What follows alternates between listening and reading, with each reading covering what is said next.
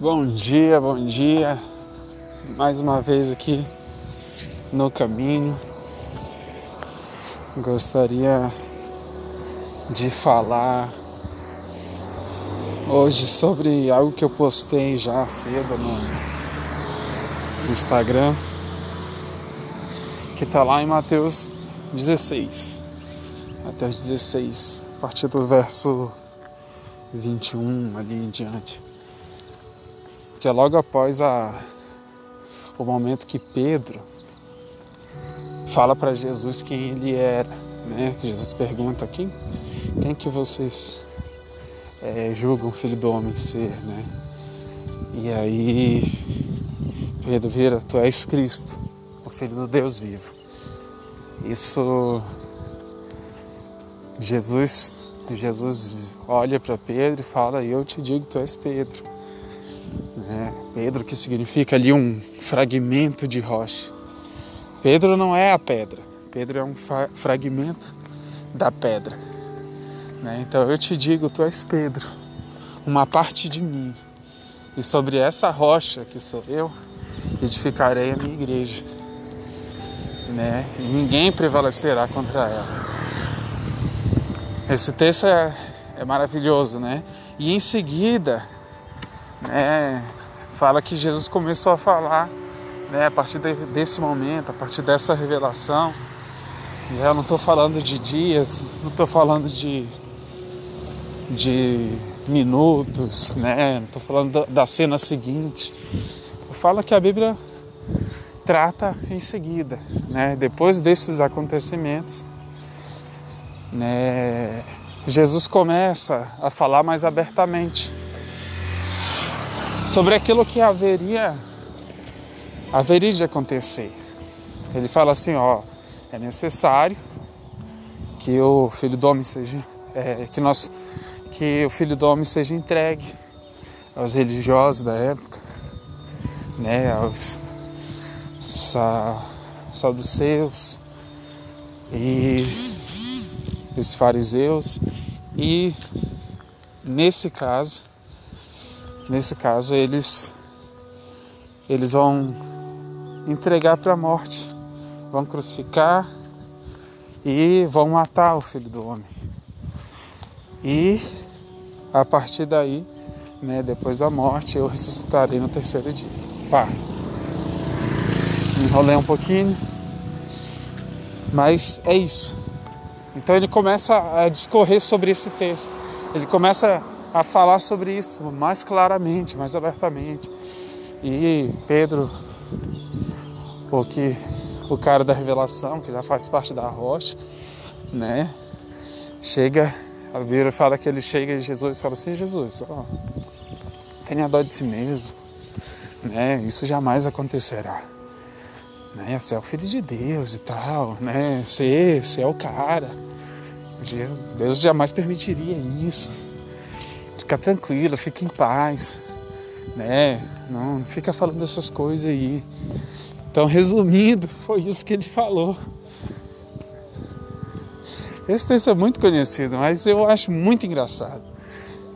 Porque a arrogância, ela causa isso na gente. Quando a gente quando a gente constrói uma arca e não sobra ninguém para colocar o dedo na nossa cara, porque nós que tivemos a revelação, a gente sai da arca e a gente toca o foda-se.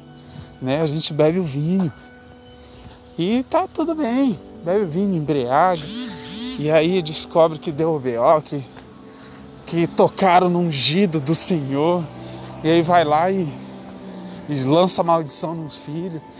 Cara, essa arrogância é cruel demais. Essa arrogância é cruel demais, porque ela faz a gente fazer um bocado de merda. Então a gente tem que tomar cuidado com isso. Porque não importa o quanto a gente acertou, a glória ainda não é nossa. Não importa o quanto a gente foi bom em alguma coisa. Não somos nós que fomos bons. Jesus falou: Ó, oh, isso aí foi meu Pai que te deu. Essa revelação que tu teve a meu respeito Nenhum homem, nenhuma carne teria por si só mas o meu Pai que está no céu que te fez perceber isso. Então é isso que a gente tem que se apegar. Porque Jesus ele não aplaudiu aquilo que, que Pedro fez. Ele, ele tentou evitar que Pedro se perdesse. Mas não adiantou. Pedro subiu o coração dele uma certa arrogância. Sim, Pedro não se perdeu literalmente, mas subiu ao coração dele essa arrogância. Essa arrogância derruba muitos, muitas pessoas hoje em dia, né? Quando a pessoa começa a acertar, começa a acertar e ela começa a ter poder, às vezes financeiro, às vezes de, de opinião, e por causa daquilo ali ela vai se perdendo.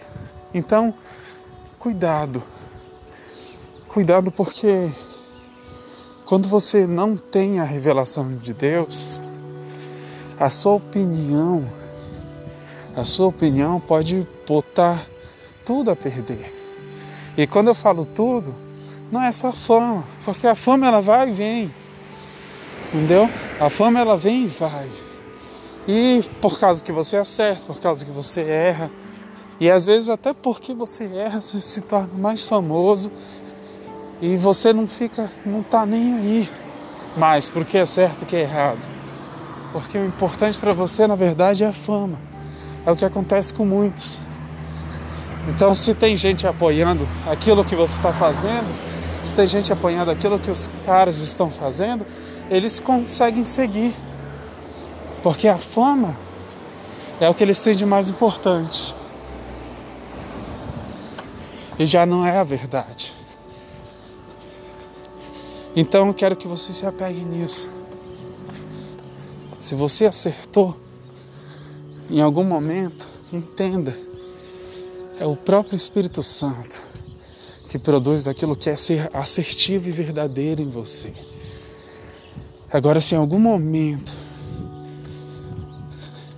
você brigou contra Deus e seus propósitos, igual Pedro tentou brigar aqui contra Deus e seus propósitos em Cristo. Então se arrependa. Se arrependa. Porque o próximo, a próxima queda, ela vai ser ainda pior. A próxima queda, ela tende a te deixar em uma profunda, um profundo estado de caos, que é o caso de Pedro lá na frente. o despertador tocou, o próprio o próprio o próximo estado de caos, o próximo estágio, ele pode vir a te derrubar de uma maneira muito terrível. Mas como Jesus falou, ó, foi pedido para te peneirar. Houve uma, uma requisição aqui para te peneirar e você será peneirado. Mas ó, quando te converteres, anima os teus irmãos, fortalece os teus irmãos. Então se apegue naquilo que Deus faz através de você. Se apegue naquilo que Deus é apesar de você. Não se apegue naquilo que você fez e acha que é capaz de levar toda a fama. Tá bom? Fica com esse barulho aí. Que o Senhor te abençoe, que o Senhor te guie nesse dia, nessa semana. Eu não sei que horas você está assistindo esse vídeo, esse áudio. Eu não sei que horas você está parando para ouvir, mas que Deus te conduza em todo o tempo. Um grande abraço.